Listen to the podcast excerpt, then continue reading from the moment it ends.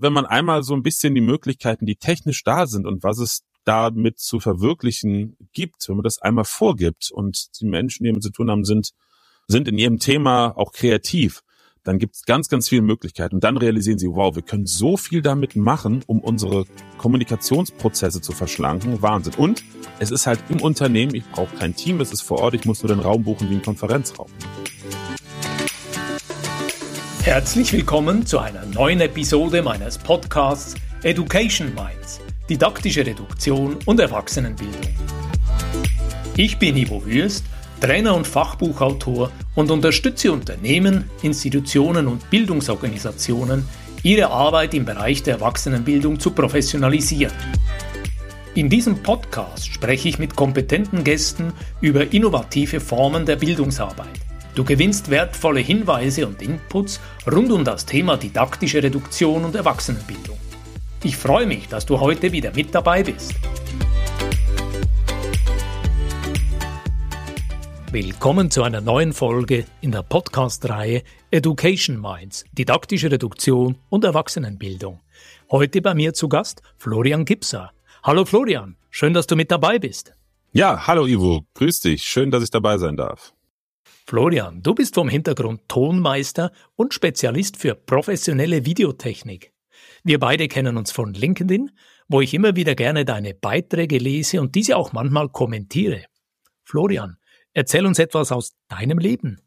Spannend. Äh, worüber soll ich erzählen?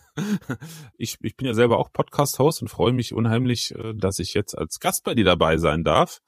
Denn ähm, das ist gar nicht so oft, wie man denkt bei mir der Fall, weil ich ja selber sehr viele Gäste habe.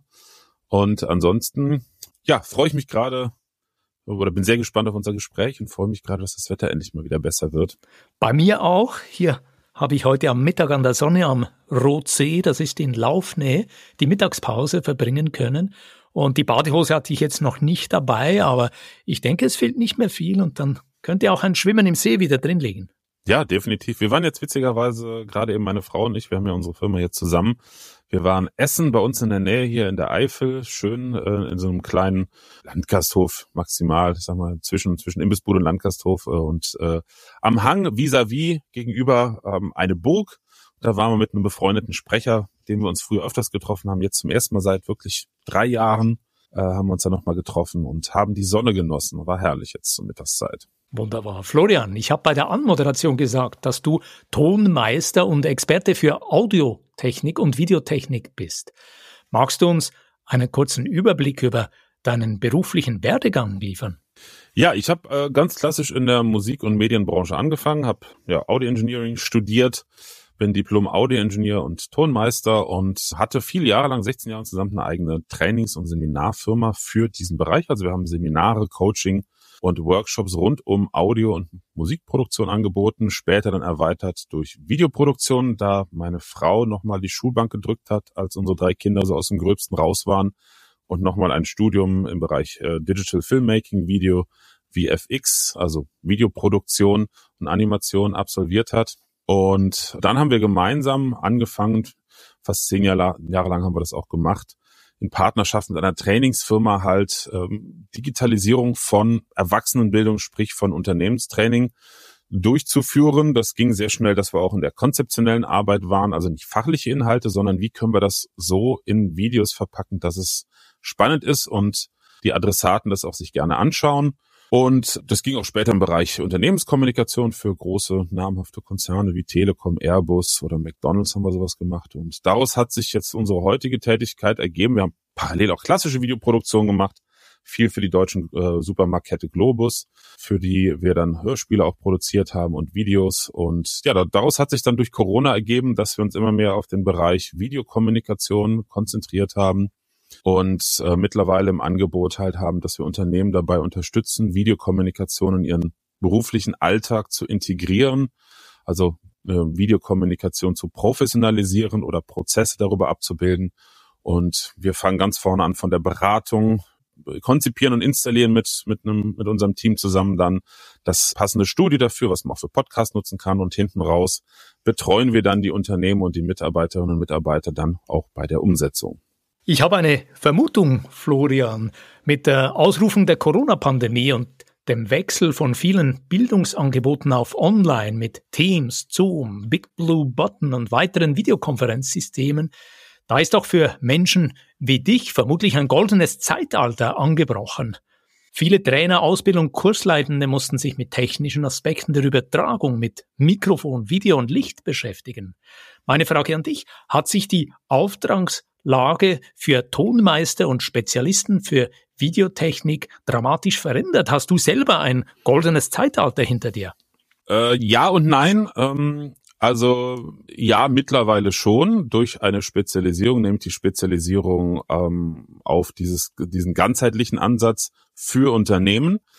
Als die Corona-Pandemie begann, haben wir aufgrund unseres äh, Backgrounds, dass wir so viele Jahre im Training mit Trainern und Coaches gearbeitet haben, äh, was die Digitalisierung der Inhalte betrifft, haben wir gesagt, ja Mensch, das ist eine Riesenchance, äh, denn über die zehn Jahre haben die allerwenigsten Trainer und Coaches äh, sich überhaupt mit dem Thema beschäftigt. Das, wir sind immer auf sehr, sehr viel Ablehnung gestoßen, selbst bei bei Trainern in der Firma, mit der wir zusammengearbeitet haben. Die hatten immer Angst, wir würden ihnen ihre Aufträge wegnehmen. Also ne, ein Video kostet mich einen Trainertag. Aber irgendjemand muss ja nun mal auch vor der Kamera stehen. Dann haben wir gedacht, hey, jetzt Corona, jetzt haben es alle verstanden, weil jeder in der Videokommunikation unterwegs ist. Jein, also man war gezwungen, man hat es natürlich umgesetzt, die Trainer und Coaches, aber dass da die Bereitschaft da oder das Verständnis das Thema, sag mal, nachhaltig professionell anzugehen, das hat nicht stattgefunden. Wir haben zwar so ein Online-Mentoring-Programm zwei Jahre durchgeführt, wo wir eine kleine Gruppe von maximal zehn Trainer und Coaches halt über drei Monate begleitet haben, ähm, selber sich ein Studio einzurichten und das Ganze halt auch umzusetzen und einzusetzen. Aber das hat immer mehr nachgelassen und mittlerweile haben wir das komplett gecancelt, weil sobald es wieder möglich war, in Präsenz zu arbeiten, sind gefühlt alle wieder komplett zurück auf Präsenz.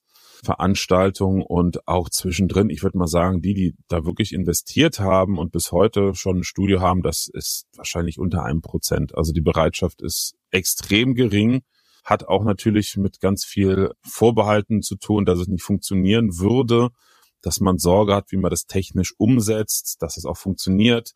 Viele wollen sich auch gar nicht mehr so damit zu beschäftigen und umstellen.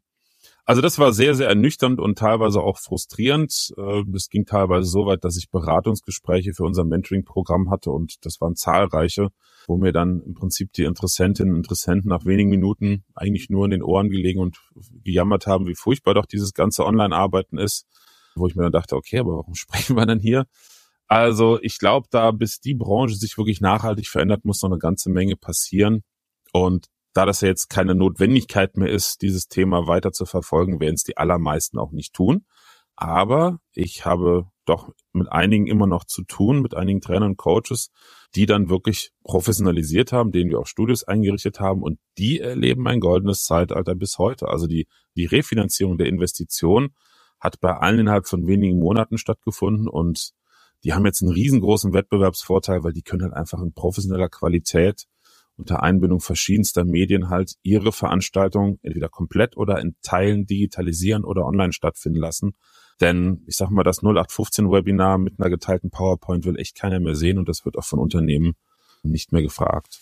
Du sprichst hier an, dass die Anforderungen gestiegen sind, dass die Leute sich inzwischen bessere Qualität gewöhnt sind. Und dann gibt's wenige, aber doch ein paar, die sich gut vorbereitet haben, die investiert haben und am Start sind und loslegen können. Und ich weiß auch von dir, von deiner Unternehmung, dass du so Gesamtlösungen zur Einrichtung anbietest. Du nennst das so Plug-and-Play-Studios.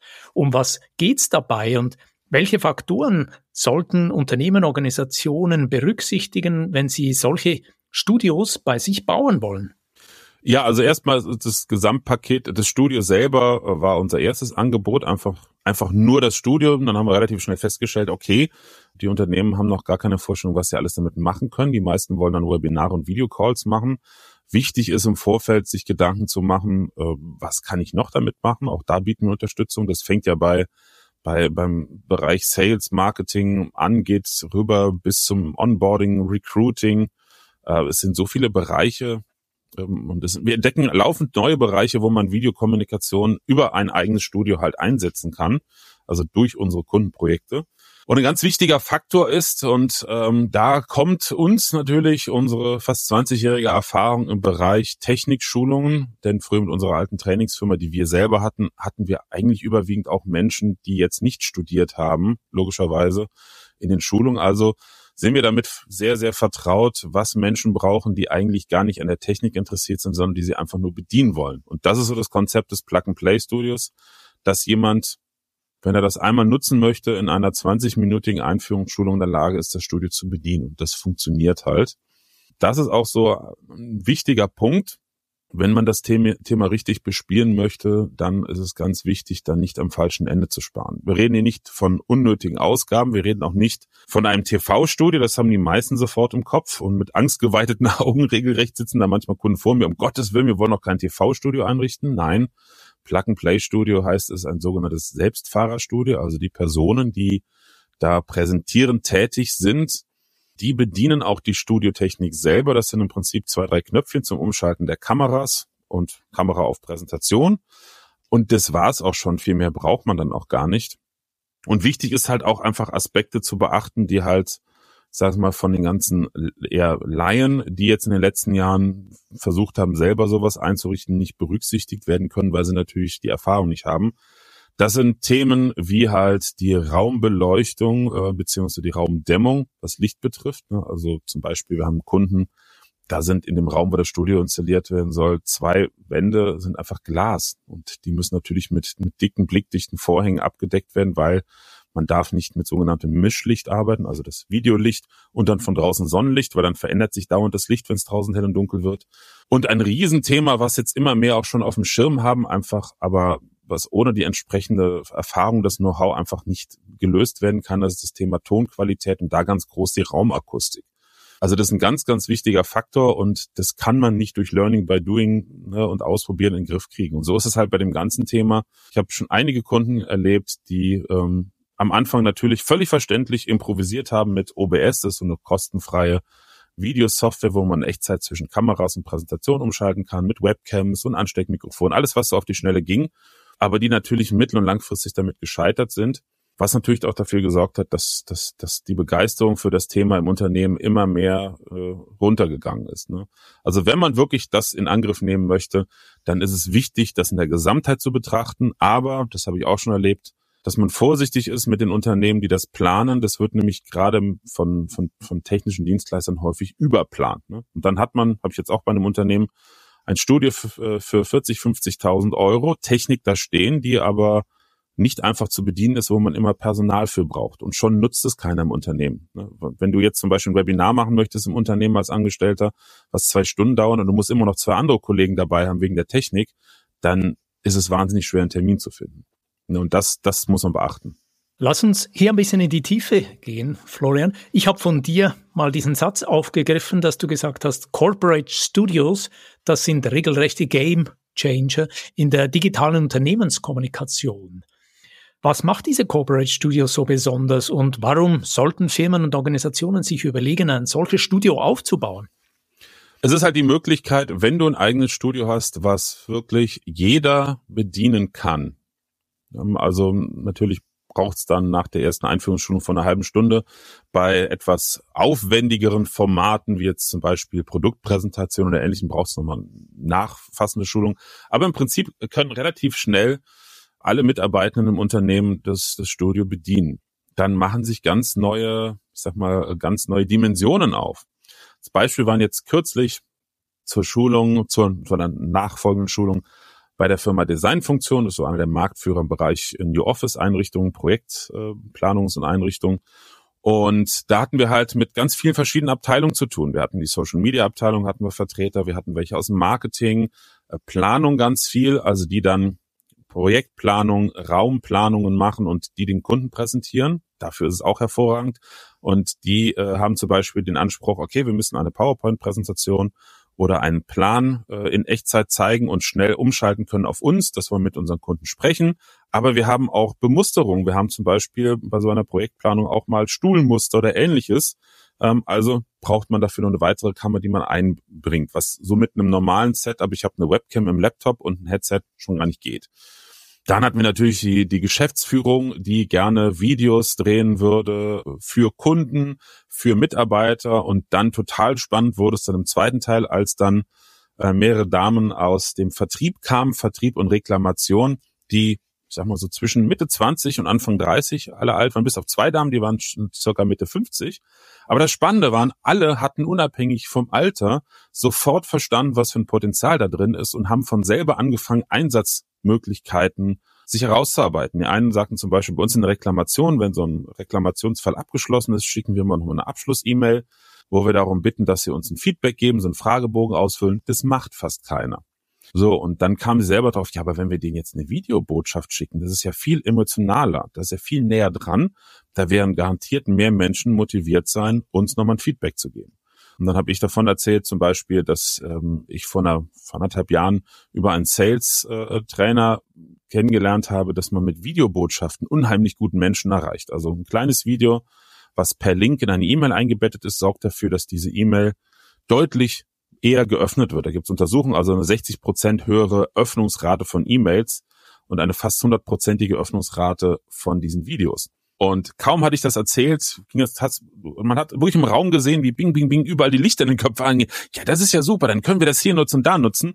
Also du siehst, äh, wenn man einmal so ein bisschen die Möglichkeiten, die technisch da sind und was es damit zu verwirklichen gibt, wenn man das einmal vorgibt und die Menschen, die damit zu tun haben, sind, sind in ihrem Thema auch kreativ, dann gibt es ganz, ganz viele Möglichkeiten. Und dann realisieren sie, wow, wir können so viel damit machen, um unsere Kommunikationsprozesse zu verschlanken. Wahnsinn. Und es ist halt im Unternehmen, ich brauche kein Team, es ist vor Ort, ich muss nur den Raum buchen wie ein Konferenzraum. Ne?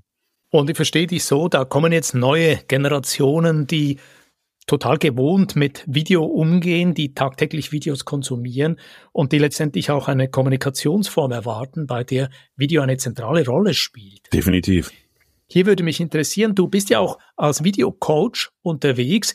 Florian, wie sieht eine typische Coaching-Sitzung mit dir aus? Wie unterstützt du deine Klienten dabei, ihre Videoproduktionsfähigkeit zu verbessern? Machst du dies remote? Gehst du zu ihnen in den Laden, in die Firma vor Ort, nach Hause? Wie genau läuft das bei dir? Also mein Thema ist ja das, das Technische, also das Kreative außenrum, äh, was sprich Formatentwicklung, also in welchem Rahmen nutzt man die Videokommunikation, die Technik und welcher Prozess ergibt sich daraus. Das ist eher was, äh, was meine Frau hauptsächlich macht, wobei wir zusammen uns ergänzen, weil sie einfach der kreativere Part ist. Was wir nicht machen, ist halt so das klassische Video-Coaching im Sinne von Moderationscoaching. So, das ist nicht unser Themengebiet. Auch wenn wir da viel Erfahrung drin haben durch die Arbeit, würde ich da niemals das anbieten, weil ich da einfach nicht den, den Ausbildungs-Background habe. Aber so eine typische Session ist, es gibt zwei Möglichkeiten. Die häufigste Möglichkeit ist, wir haben, oder die häufigste Möglichkeit für Präsenz vor Ort ist natürlich, wir haben bei Kunden ein Studio eingerichtet und sobald das Studio fertig ist, gibt es direkt am Tag danach von uns eine Einführungsschulung, wenn wir ja schon mal vor Ort sind, wo alle, die jetzt ad hoc schon damit arbeiten möchten, lernen damit zu arbeiten. Und dann folgt darauf über einen gewissen Zeitraum, je nachdem welches Paket Sie buchen, dann nochmal eine weitere Begleitung und Unterstützung online. Und äh, so eine typische Sitzung ist dann ganz häufig auch, Kunde schreibt mir eine E-Mail, Florian, ah, wir haben nächsten Montag ein wichtiges Webinar, wir wollten das und das mal ausprobieren, wir kriegen es nicht hin, hast du eine halbe Stunde Zeit. Und dann treffen wir uns auf einen Zoom-Call. Zoom ist insofern meine Plattform der ersten Wahl. A, weil es eine bessere Videoqualität hat als Teams. Und B, ich kann da halt äh, remote auf den Rechner meiner Gesprächspartner zugreifen, wenn sie es mir freigeben, also wie Teamviewer. Und dann kann ich halt schauen, ähm, wo hakt's oder wenn die zum Beispiel ein Problem bei ihrem Videopult, bei ihrem ATEM Mini haben, kann ich halt darauf zugreifen und kann da Toneinstellungen und zum Teil auch Bildeinstellungen machen und ähm, bin im Prinzip wie ein technischer Support, der, ähm, ja, wenn es mal hakt, zur Hand ist. Also das ist so der häufigste Fall. Ab und an sind es auch die, die, die kreativeren Themen, so wie würdest du das lösen? Wir haben es jetzt so überlegt und dann zeigen sie mir halt, wie sie jetzt zum Beispiel ein Verkaufsgespräch ähm, strukturiert haben, rein inhaltlich und das dann halt videotechnisch umsetzen wollen, also quasi wie so ein Storyboard was meinst du, würdest du das so machen? Dann gebe ich halt Tipps. So der Klassiker ist zum Beispiel, wie kriege ich einen roten Faden in, mein, in meine Präsentation und mein Verkaufsgespräch und empfehle ich, man macht ja eine PowerPoint-Präsentation und selbst wenn ein Part ist, wo du die PowerPoint nicht zeigst, setzt du dafür eine Folie ein und schreibst halt für dich selber in die Notizen, hier zeige ich jetzt über Kamera 3 das Produkt, dass man einfach so ein bisschen Struktur drin hat. Und das gehe ich dann mit den Kunden auch teilweise durch. Ne? Und So ist es recht breit gefächert. Man kann halt glücklicherweise über Zoom mittlerweile unheimlich viel schon abdecken. Also gerade technischer Support, technische Probleme. Das funktioniert gut über Zoom, so verstehe ich dich. Und auch ein bisschen eine kritische Haltung zu Teams lese ich heraus. Und hier würde ich gern die Frage dir zuspielen. Trainerinnen und Trainer, die Videokonferenzen nutzen, beispielsweise um ihre Lernangebote zu übertragen, worauf sollten sie achten? Was sollten sie besonders berücksichtigen, damit das professionell rüberkommt? Eine Webcam und ein Headset ist ein absolutes No-Go heute. Das wollen immer alle nicht hören und dann kriege ich auch immer sehr viel Gegenwind, gerade bei LinkedIn, eben von Trainerinnen und Trainern. Ja, ja, aber mein Bild sieht super aus. Dann kann man natürlich schwer sagen, nein, tut's nicht. Aber tut's in meisten Fällen. Also wenn man einmal den Unterschied gesehen hat, wir reden nicht von High-End-Videokameras, aber zum Beispiel, es gibt eine kleine Sony Vlog-Kamera, die kostet 650 Euro. Das ist ein Unterschied wie Tag und Nacht zu einer Webcam. Auch bei einer natürlich deutlich schlechteren Videoübertragung über Zoom und Co. im Vergleich zu einer Aufzeichnung. Aber der Punkt ist, geht das Signal schlecht in Zoom rein, wird es über Zoom noch schlechter übertragen. Es ist einfach so, dass Menschen, die jetzt an solchen Formaten teilnehmen, die haben es satt, den, den, den Präsentierenden, den, den Referierenden ähm, nicht mehr vernünftig zu sehen, die haben es satt, dass der Ton nicht funktioniert. Die meisten sagen natürlich nichts, aber wenn ich dann mit Leuten darüber spreche, kommt die einhellige Meinung, ich kann es nicht mehr hören. Äh, könnt ihr mich alle sehen? Könnt ihr mein Bild sehen? Ich ertrage es auch nicht mal, dass man den Ton kaum versteht. Also es gibt viele Menschen, die dann entweder aktiv oder innerlich abschalten.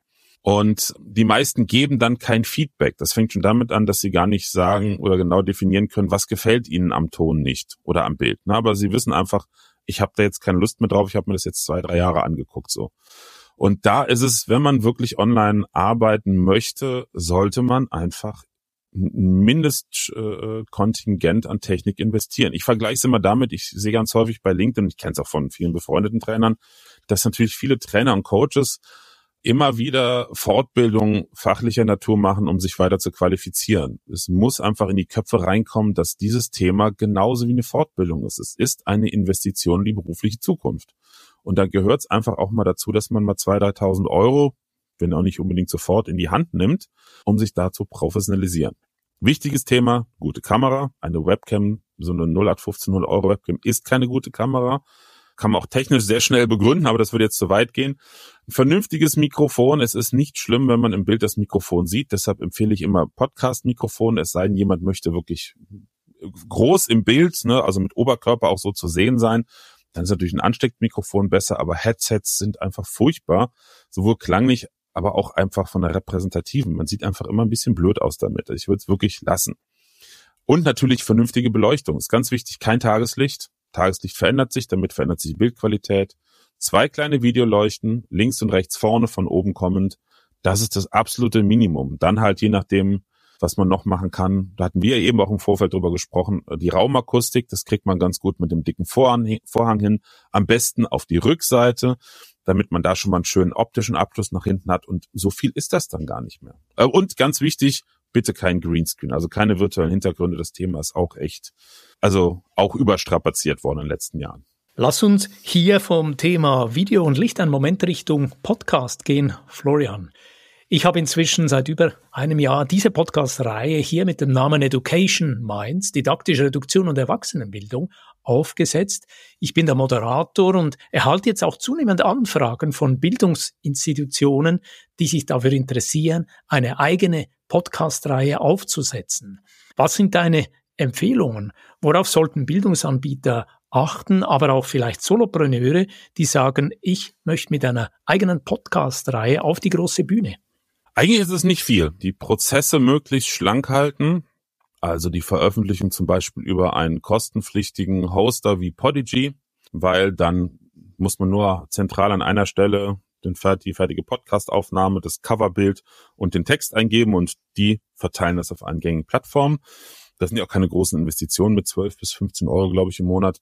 Und dann ist wirklich das A und O, da bin ich jedes Mal wieder erschrocken, wieso da immer am falschen Ende gespart wird. Natürlich das Mikrofon. Wir reden hier auch nicht von Studiomikrofon. Also ich hab, bin ja Tonmeister, ich habe glaube 56 Mikrofone im Besitz mittlerweile. 56 äh, Mikrofone, genau, fantastisch. Genau, äh, aber das darf ich. Meine Frau ist Musikerin und Sängerin, äh, die war für die letzten zehn Mikrofone verantwortlich. Ja gut, da sind auch viele Videomikrofone und äh, Podcast-Mikrofone dabei. Und ich habe halt ein Neumann-Mikrofon für über 1000 Euro. Das ist nun mal in unserem Fundus. Und da wir ja eigentlich gar keine Musikproduktion mehr machen, ist das jetzt, ich sitze jetzt hier gerade in meiner, in meinem Tonstudio, in meiner Regie, ist das zu meinem Podcast-Mikrofon geworden. So etwas macht für normalen Menschen keinen Sinn. Das ist totaler Blödsinn, das ist rausgeschmissenes Geld. Aber das andere Extrem erlebe ich leider andauernd und das ist dann das 36 Euro No-Name-Podcast-Mikrofon von Amazon. Bitte macht sowas nicht, weil das ist wirklich klanglich, es ist unterirdisch und wir reden ja bei Podcast davon, du bist als als Podcast-Host, als jemand, der sein Thema und sich verkaufen möchte, es ist ja verkaufen im Sinne von, ich möchte mich ja präsentieren, anderen Menschen helfen, aber letzten Endes ja auch mich ne, anbieten mit meinem Know-how, ist es wirklich ganz schlechte Werbung, wenn der Ton miserabel ist. Weil wir haben nur die eine Ebene. Ne? Florian, du hast über die Qualität, die Mikrofone, die Investitionen, die das auch bedeuten können, gesprochen. Und was ganz anderes ist ja die eigentliche Struktur von einem Podcast.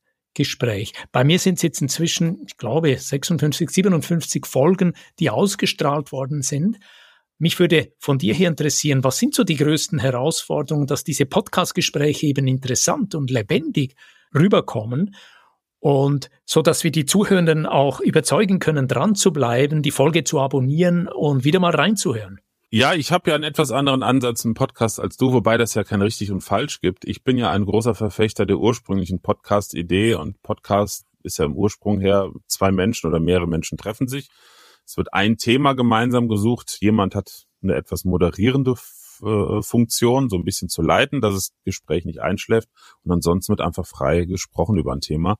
Und da muss man natürlich schauen, dass man so ein bisschen so die Leitplanken im Vorfeld absteckt, dass man halt ein Grundthema hat und da im Vorgespräch schon mal so ein paar Stichpunkte sich rausguckt, okay, über welche Themen wollen wir sprechen, dass man so einen groben Leitfaden hat, damit das Gespräch auch nicht abebbt. Schwierig ist natürlich, das habe ich ein, zwei Mal gehabt mit, äh, also waren beides mal wirklich sehr, sehr kompetente, fachlich kompetente und auch total nette Menschen, aber eher introvertierte Menschen und das ist dann echt eine Herausforderung, das Gespräch am Leben zu halten, damit halt auch die Verteilung, wer spricht jetzt wie viel, halbwegs in, im Lot ist. Also wenn man selber Gastgeber ist, sollte man natürlich deutlich weniger sprechen als, als die Gäste. Da habe ich gemerkt, bei mir ist es wirklich gut im Vorfeld Stichpunkte sich aufzuschreiben, zu gucken, okay, welche Themen möchtest du an, ansprechen, wo sollen wir drauf gehen? Das ist so meine Richtung. Und dann einfach ähm, ja, den das Gespräch zu starten. Also ich bin ja durch meine, durch meine Tätigkeit, ich habe jetzt über 20 Jahre auch Erwachsenenbildung im Prinzip, Erfahrung, habe viele Vorträge, Seminare gehalten. Also ich bin da wie so ein Güterzug. Wenn ich einmal laufe, kann ich zehn Stunden quatschen. Äh.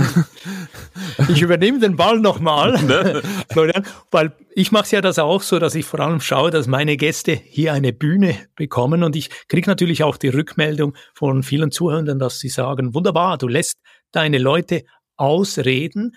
Und persönlich denke ich sehr oft, ja, die wissen ja auch viel mehr als ich, beispielsweise du, über Tontechnik, Videotechnik, Beleuchtung.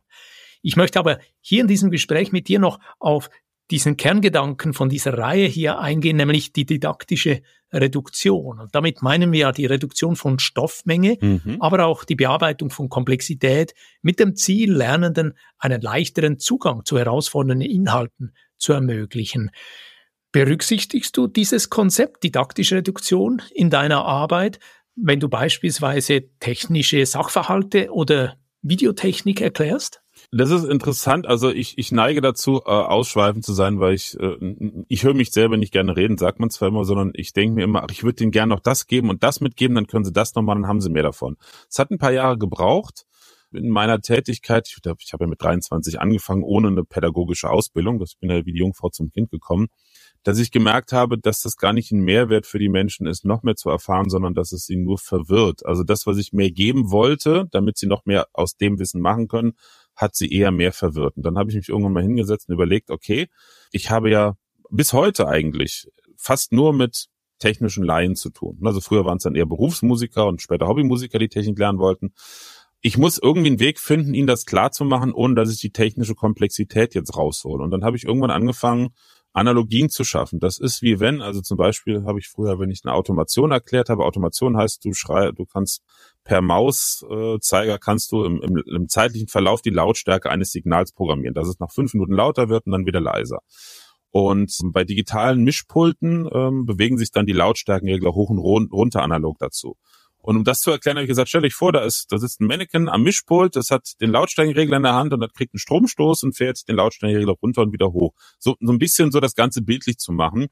Das war jetzt ein ganz einfaches Beispiel.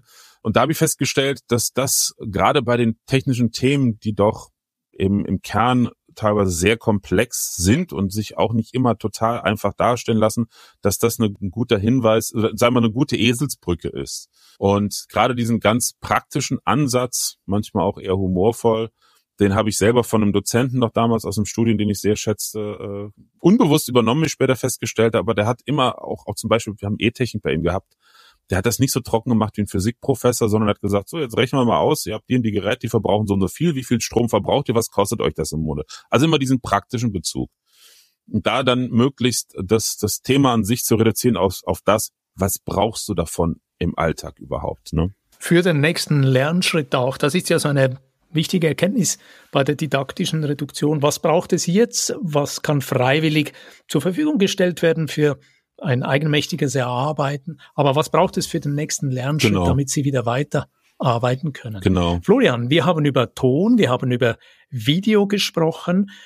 Mich würde interessieren, hybride Seminare. Ich habe selber in den letzten drei Jahren meine Erfahrung ausweiten können. Ich führe regelmäßig bei verschiedenen Bildungs- Anbietern meine Trainings hybride durch mit Teilnehmenden vor Ort im Raum und einzelnen Studierenden online zugeschaltet oder auch Expertinnen und Experten, die zugeschaltet sind. Und Gleichzeitig merke ich aber auch, es gibt eine gewisse Müdigkeit bei einem Teil der Teilnehmenden, aber auch eine gewisse Müdigkeit bei uns als Dozierende, diese hybriden Settings zu fahren. Hast du eine Perspektive darauf? Wie siehst du das? Es war vor einem Jahr, das habe ich von einigen Trainerinnen, Trainern und Coaches, ähm, die wir jetzt von früher oder auch durch unsere Programme hier kennengelernt haben, gehört, war das so die große Chance, die beiden Welten miteinander zu verbinden. Da war wirklich so das Gefühl, habe ich von vielen nahegebracht bekommen, Florian, entwickel dafür mal technische Lösungen, die funktionieren, weil alles, was es auf dem Markt gibt, klappt nicht. Also ich sage mal, die großen Anbieter von Konferenztechnik, äh, finde ich, haben sowieso ganz schön viel verschlafen in den letzten Jahren. Ja, also wirklich innovative Lösungen gab es bis heute nicht, obwohl in der professionellen Videotechnik ganz viel passiert in der Richtung, da hätte man sich gerne was abgucken können. Aber gut, äh, anderes Thema, aber ich glaube, da, da hakt's auch ganz stark dran. Also wenn ich zum Beispiel selbst Menschen, die schon mit dem Thema zu tun hatten, zeige, was mit unseren Studios möglich ist. Das, ist ja wirklich, wenn man aus der Videotechnik kommt, das ist ja kein Hexenwerk. Ne? Aber es ist halt im, im Prinzip ein, ein Fernsehstudio, Tagesschaustudio, sowas im kleinen Maßstab zum selber bedienen. Dann wird ihnen erst klar, okay, wenn man das so anwendet und das jetzt zum Beispiel in einem hybriden Raum macht, dann ist es für die, die online dabei sind, auf einmal viel spannender. Also es gibt zwei Möglichkeiten bei Hybrid, finde ich. Man macht so wie bisher, dann möchte es keiner mehr sehen. Oder drei Möglichkeiten. Man macht so wie bisher, dann wird es bald keiner mehr sehen wollen, weil es immer Probleme damit gibt, die, die halt nicht vor Ort sind, wirklich vernünftig einzubinden technisch. Punkt zwei, Möglichkeit zwei ist, man lässt es einfach. Und Möglichkeit drei ist, man macht's richtig. Also ich habe das Thema mehrfach schon besprochen mit Kunden. Manche haben es zum Teil realisiert. Aber so richtig hat's bis jetzt noch keiner in Angriff genommen, weil alle unsicher sind, ob es wirklich ein Thema ist, was in der Zukunft interessant ist. Ich habe gerade mit einem befreundeten Trainer letzte Woche noch lange, lange drüber gesprochen, weil der steht kurz davor, einen großen Seminarraum, also für einen Einzelunternehmer großen Seminarraum, wo man so 50, 60 Leute reinbekommt, anzumieten, dauerhaft und im Nebenraum sein eigenes Studio zu installieren und dann mit zusätzlicher Technik diesen Seminarraum hybridfähig zu machen. Also drei ferngesteuerte Kameras, auch mit äh, KI-Tracking, also dass die Kameras automatisch die, die äh, Referenten vorne erkennen und dann sich mitbewegen eine Kamera für die Referenten, eine zweite Kamera von vorne ins Publikum, eine dritte Kamera, die in der Mitte des Raumes an der Decke hängt und in allen Bereich gehen kann, mehrere große Bildschirme, dass halt auch die Teilnehmenden online auf große Bildschirme dazugeschaltet werden können und auch die Teilnehmenden offline vor Ort auch immer auf einem anderen Bildschirm sehen können, was zeigt die Präsentation gerade, was was haben die anderen noch gerade, dass man wirklich äh, allen so einen Überblick gibt. Also das das sind wir gerade am Plan. Er ist sich aber immer noch nicht sicher, ob er es macht, weil er zum Beispiel von allen Trainer und Trainerinnen, Kollegen gesagt bekommt, das ist ein Rohrkrepierer, das Thema. Er sagt aber das Gleiche, was ich auch dann, ich habe ein Aber natürlich sofort äh, angebracht und das genau das Gleiche hat er auch erlebt. Die sagen das alle, weil sie es selber technisch halt nicht hinbekommen haben bisher und auch noch nicht äh, sich damit beschäftigt haben, das technisch wirklich zu umsetzen. Da müsste man halt mal ein paar tausend Euro investieren und da haben halt auch die Unternehmen ja häufig äh, noch Respekt vor. Na, und häufig ist auch so, das gerade mal einzubringen, fällt mir auch an, wir haben viele Trainer gesagt, dass die Unternehmen ihnen gesagt haben, naja, das ist euer Thema, beschäftigt ihr euch damit. Aber sowas mobil vernünftig zu machen, ist halt schwer bis unmöglich. Deshalb, ich bin selber gespannt. Ich habe da keine, keine Ahnung. Ich bin überzeugt davon, wenn das mal jemand wie jetzt der Kollege da wirklich in die Hand nimmt und so einen Raum vernünftig ausbaut und das Publikum. Wunderbar, Florian. Lass mich an dieser Stelle mal unser heutiges Gespräch zusammenfassen. Ich nehme erstens mit, es gibt da ein bisschen Widerstand und Zurückhaltung bei einigen Organisationen und Firmen, gerade wenn es auch darum geht, sich richtig mit dem Thema Technik, Ton und Video zu beschäftigen und Investitionen zu tätigen.